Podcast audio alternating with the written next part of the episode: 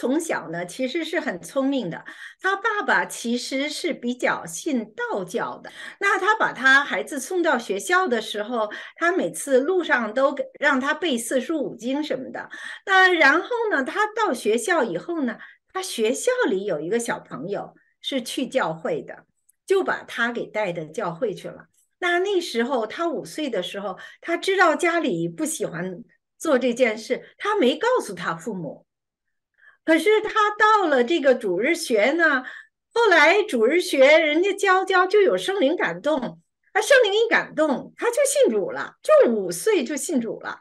那后来呢，呃，发生了一件什么事儿呢？就是，嗯，祖培的妈妈生病了，怎么治都治不好，然后大家都急得要命，没有办法。然后祖培就问他爸爸说：“我可以给请教会的人来祷告吗？因为没办法嘛，生病嘛。”他爸爸就同意了。结果教会来了三个人，给他妈妈祷告完了以后，他妈妈的病就一下就好转了。结果他妈妈就后来跟着祖培就去教会了。所以妈妈先变，可是爸爸还是不太愿意。爸爸是比较就是顽固一些哈，斯他们一些。那爸爸是什么时候变的呢？那后来呀，主培上学的时候，他主日学老师就说：“你们要给家里人传福音呢。”那主培听了吓死了，因为他觉得他怎么能给爸爸传福音呢？哈，爸爸怎么能听他呢？他结果就把一本嗯约翰福音书放在爸他爸爸的那个喝茶的那个桌子上了。他爸爸第一次看到的时候，看了一眼，说：“这是什么？”然后就把他给扔到一边去了。那小孩子看了，心里心心里有点灰心哈。可是他没放弃，他又把那个本书，过几天又放在爸爸的另外的一个桌子上。他爸爸又看到这本书，这次呢，他就没扔掉，他就拿起来读了。啊，约翰福音的第一开始就是说太初有道，哈，那这个道其实是跟他的道教的一个道啊有相似之处的。他结果就开始读了，而且一读就没停，在读了好几个小时。结果周主培那时候是小孩子嘛，就在门缝外头看着爸爸读书，他爸爸就把他叫进来了，说这书哪来的？他说说说是我们。牧师给的哈，他说我要找你牧师谈话。哇，祖培一听又吓坏了，说他可可爸爸可不要跟这个牧师去去吵架哈，他就带乖乖的带着他去见牧师了。然后呢，那个牧师跟爸爸长谈了几个小时，爸爸就后来就慢慢就信主了啊。这个信主的功劳，张南安是圣灵的工作哈，可是跟祖培的这个。不放弃有直接的关系。那后来就发生一件事儿，就更奇妙了。他妈妈、爸爸祖培是独子啊，一下都信主了，而且后来还受洗了。可是他们家族都不是都不是信主的呀，而且他们是住在一个大四合院里头那样子，要祭祖的。在祖培七岁的时候，他们家他爸爸就说。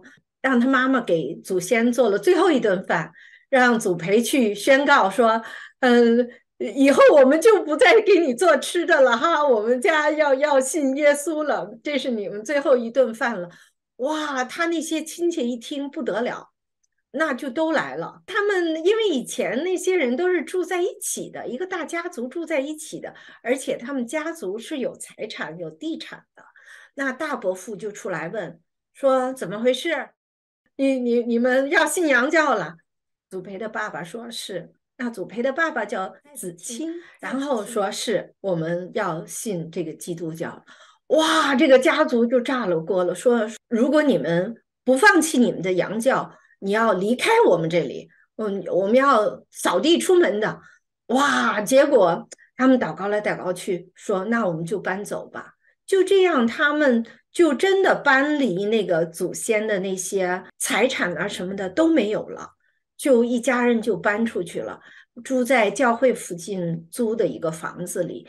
然后那时候啊，祖培的爸爸就跟神祷告说：“神呐，我们什么都没有了，我就只有这一个儿子啊，我这个儿子是可以奉献给你的。”啊，那时候祖培才七岁。这个这段历史是非常有戏剧性的。是不是？呃，爸爸给他改了名字，还是取名字叫摩西？是他爸爸给取的吗？对，祖培牧师十三岁的时候，他接触到了戴德生牧师的那那些内地会在他们那里，然后他就问爸爸，他说：“为什么只有外国人到中国来宣教，没有中国人到？”外国去宣教，他爸爸说：“说孩子啊，你有这样的心智，我们就来祷告。”是在祖培十三岁的时候做的。去印尼，那是四九年，祖培二十四岁。祖培呢，曾经两次几乎是死掉了，被神给救活了。祖培是独子嘛，而且呢，嗯，出生的时候其实爸爸年龄都有点大了，是求来的。然后后来。嗯，他的爸爸就把他抱到庙里，那时候还不信主的时候嘛，哈。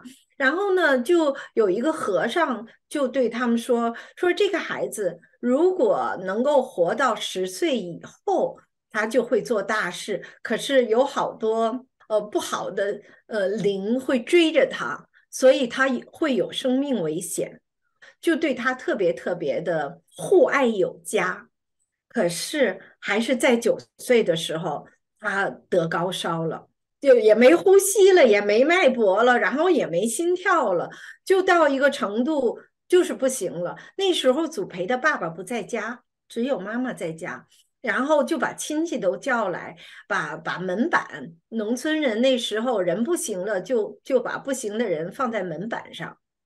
把门板都卸下来，把祖培放在上面，然后大家都围着他哭。那时候他妈妈就做了一个祷告，说：“嗯，神呐，那个如果你把这个孩子救活了，这孩子的一生都是交给你了。”别人都觉得你你这样祷告不是完了吗？可是就在他妈妈这样祷告完了以后，忽然祖培打了一个大喷嚏，就给坐起来了。哇，真的把大家都给吓了一大跳，因为他那时候其实都有点冷了。他坐起来以后，他后来慢慢就恢复了。这是一次。那祖培十二岁的时候，他跟小朋友一起去玩儿，结果他是不会游泳的。那有小朋友恶作剧，就一下把他推到水里去了，而且那个水很深，他就。受了很大的惊吓，而且天还比较冷。他后后来被人救上来以后，他就开始高烧，真的，他不行到什么程度吧？他都见异象了。我们中国人叫灵魂出窍。都都有这种现象了，这是他自传里面写到过的，就是他背着一个包要过一条河，然后河对岸是朦胧的，他也不知道他要去哪儿，结果就来了一个老人，穿着那个足斗篷的，就那种蓑衣，然后就对他说：“说孩子，今天的没有渡船了，你回去吧。”他后来醒来的时候。是在医院的急救室里面，家人都围着他哭。这是他第二次濒临死亡，就真的是又是神救了他。所以他这九岁一次，十二岁一次，这两次以后，他救活了以后，他就发现神对他有特别的呼召。他从十三岁就开始讲道了，十五岁的时候，人家请他去讲退休会。嗯，讲员人家不认识他，嗯，他是有人来接的，结果他等了半天也没有人来接，后来他自己就走到那个呃退休会的场地去了，人家也不认识他，然后也没问他，就说你先在那个屋子里坐一坐吧，他就进去坐着，然后那些人就忙来忙去的说我们接不到人呐，码头上没有人了，后来人家就问他你是谁？他说：“我是周祖培。”人家吓一跳，没想到你是这么年轻的。那时候他才十五岁，所以他是很特别的，被神很重用的器皿。讲道是他的恩赐。他怎么会从中国去呃印度尼西亚？那他的妈妈和爸爸会支持吗？他二十岁的时候和温蒂结婚哈，那在上海慕会。牧了一年，他没有说要走的意思。那后来他的属灵导师叫赵四光牧师，从八九岁他信主就培养他了，就看出来他是很很特别的，所以一直是他一个属灵的 mentor，属灵的导师。赵四光牧师是印尼回来的。印尼有一个教会，华人教会呢，过几年换一个牧师，过几年换一个牧师，就是就是没有牧师能够真真在那儿长期留下来。那然后赵思光牧师就来找周祖培说：“你祷告祷告，要不要去那里？”他其实困难挺大的，一他那时候第一个女儿刚出生，孩子很小，而且他是家里面的独子，嗯，他出国，他父母会不乐意的哈。当时他在上海，就是带着太太一起回，他妈妈爸爸那时候在宁波，然后去做说服工作。他妈妈就说：“说孩子啊，那个，那这中国其实很需要你，你为什么要去印尼呢？我们就靠你了。就说你这一走，我们老人怎么办呢？因为他是独子啊。那周祖培牧师。”就祷告说：“神呢，你要是如果让我去，你得让我父母也同意。”那后来祷告祷告，他的父母还真同意了。周主培牧师十八岁的时候，神呼召周主培牧师去印度尼西亚。他的妈妈是早就把周主培奉献给了主。他的妈妈对于是否要去印度尼西亚去侍奉主。这一点他是质疑的，所以他就会说：“儿子啊，你去印度尼西亚，我就你这么一个独生子，你离我那么远，是不是非得要去呢？”这是是母母亲的一个很正常的一个心态。周主培牧师就对妈妈说：“妈妈，你就祷告，祷告的结果是他本来想求神改变周主培牧师的心意。”不要去印度尼西亚，结果在祷告的时候，是神改变了这个母亲的心意，所以这个母亲就说：“儿子啊，如果你是行在上帝的旨意当中，你即使去了远方印度尼西亚，你离我的心也很近。如果你现在是留在我身边，你的身体离我很近。”但是你没有行在神的旨意里边，那实际上也是离我很远，所以那你就去吧。为祖培的妈妈献上感恩，他可以放儿子呃远走高飞，靠近神，他也愿意放他走。其实他是非常不容易的，因为儿子走了以后，后来祖培就没有机会见到他爸爸，他爸爸后在。后来就在迫害中就过世了，妈妈嗯也被迫害了很多年。后来祖培把妈妈接出来，都过了三十多年，所以这个母亲做了非常大的贡献，非常的了不起。是呃文田妈妈，就是呃周祖培牧师的妻子，亲自去中国把他的妈妈接到美国。的孩子们都非常孝顺。当这个周主培牧师外出讲道的时候，他的儿女们，其他的儿女会把这个奶奶接到各自的家里。这个儿女住几个月，那个儿女住几个月，所以他们家里边呢，就是让呃周主培的妈妈在美国也是真正享受了亲情。有时候。呃，周主培牧师的妈妈会做几道菜给周主培牧师，呃，然后周主培牧师特别享受，因为那是妈妈的口味。母子之间他们的那个联系特别的美好。周主培牧师结婚五十周年纪念日的时候，文田妈妈已经七十岁了，他们的教会的姐妹呢就要给他们搞一个这个婚礼纪念日庆祝。专门有婚纱，还给他化了妆的。当呃文田妈妈化了妆，然后穿着婚纱走进这个教会礼堂的时候，周主培牧师就非常惊喜，说了她简直不像七十岁，特别特别美丽。在达拉斯的那个教会。另外呢，周主培牧师他们那一代人都有一个情节，就是要回到中国大陆去向中国大陆的家庭教会弟兄姊妹、三字教会的弟兄姊妹传福音。周主培牧师第一次被约的时候，是他宁波家乡的那个三字教会建堂有个典礼，邀请他去分享。那个典礼呀，庆祝典礼要开五天。周围的那些市啊、县呐的基督徒都跑来参加，他的那个新的建筑物只能够容纳一千人。结果当周主培牧师分享的时候，来了两千人。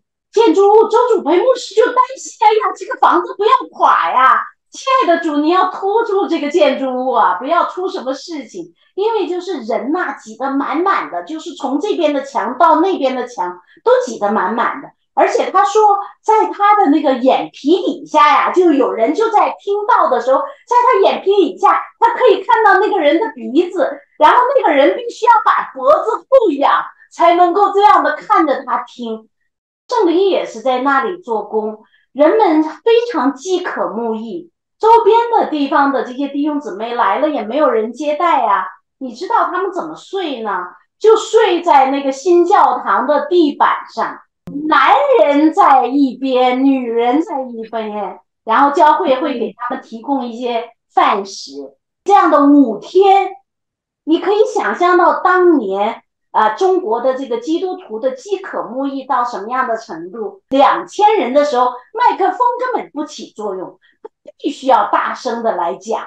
所以这就实际上是一个布道大会。周主培牧师在中国也是圆了一个梦，他能够回到中国，同时也去他的父亲的那个墓地，啊，表达他的爱心、孝顺之意。Let my people go。尤其是周主培牧师专门写了一章是赞美他的妻子。他说的：“我生命当中有两个女人。”对我的生命起了最大的影响，一个就是我的妈妈，一个就是我的太太。神配给他的，他就能够自由的随时随地，神有呼召，无论到各处，他都可以马上就走去传福音、服侍主。像我们现在写作，写作也是宣教士，用文字来宣教。就像蔡淑娟女士，她的传记。也是用文字来宣教。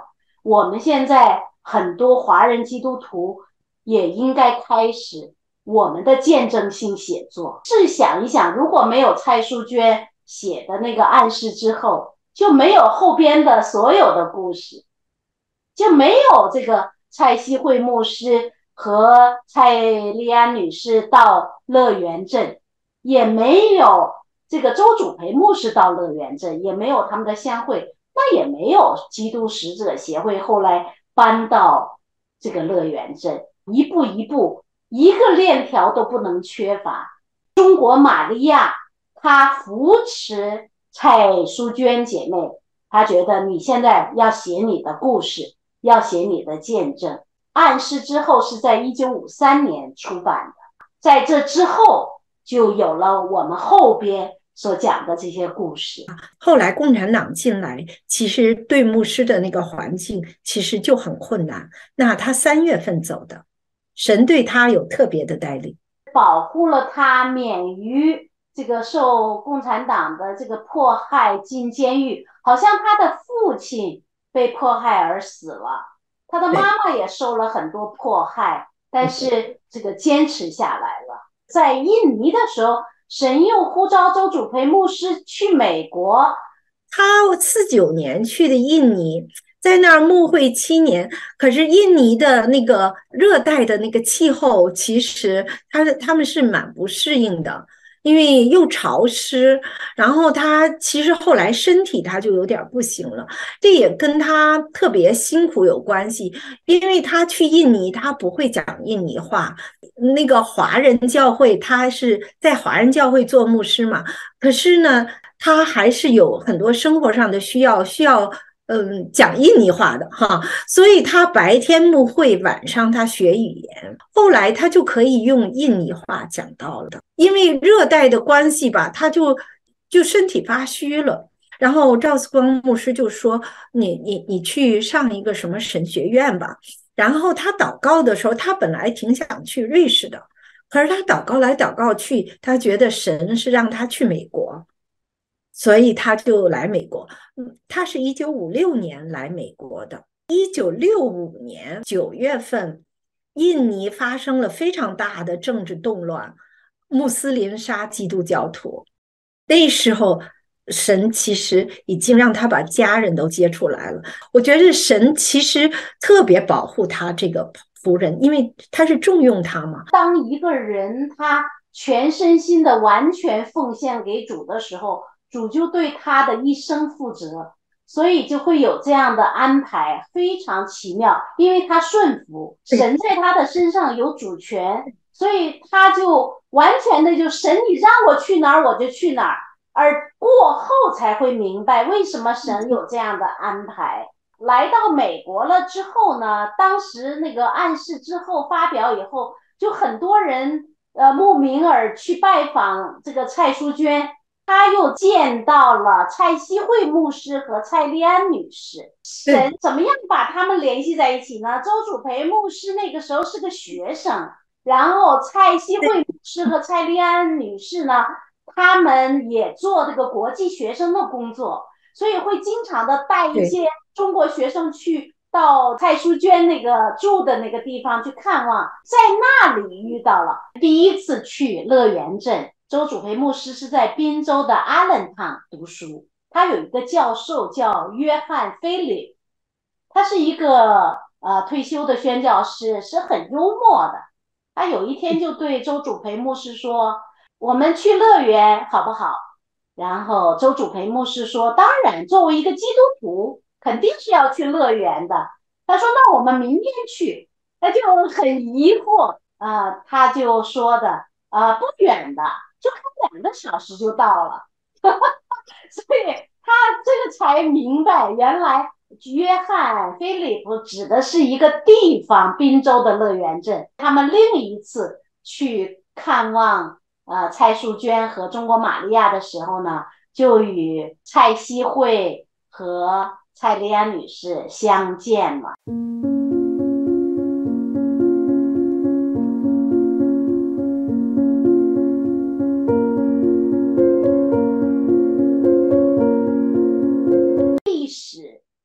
人们渐渐的遗忘，我就用我的话，要把这些这个在基督使者协会这个创办过程当中涉及的这些历史人物，他们到底长得什么样？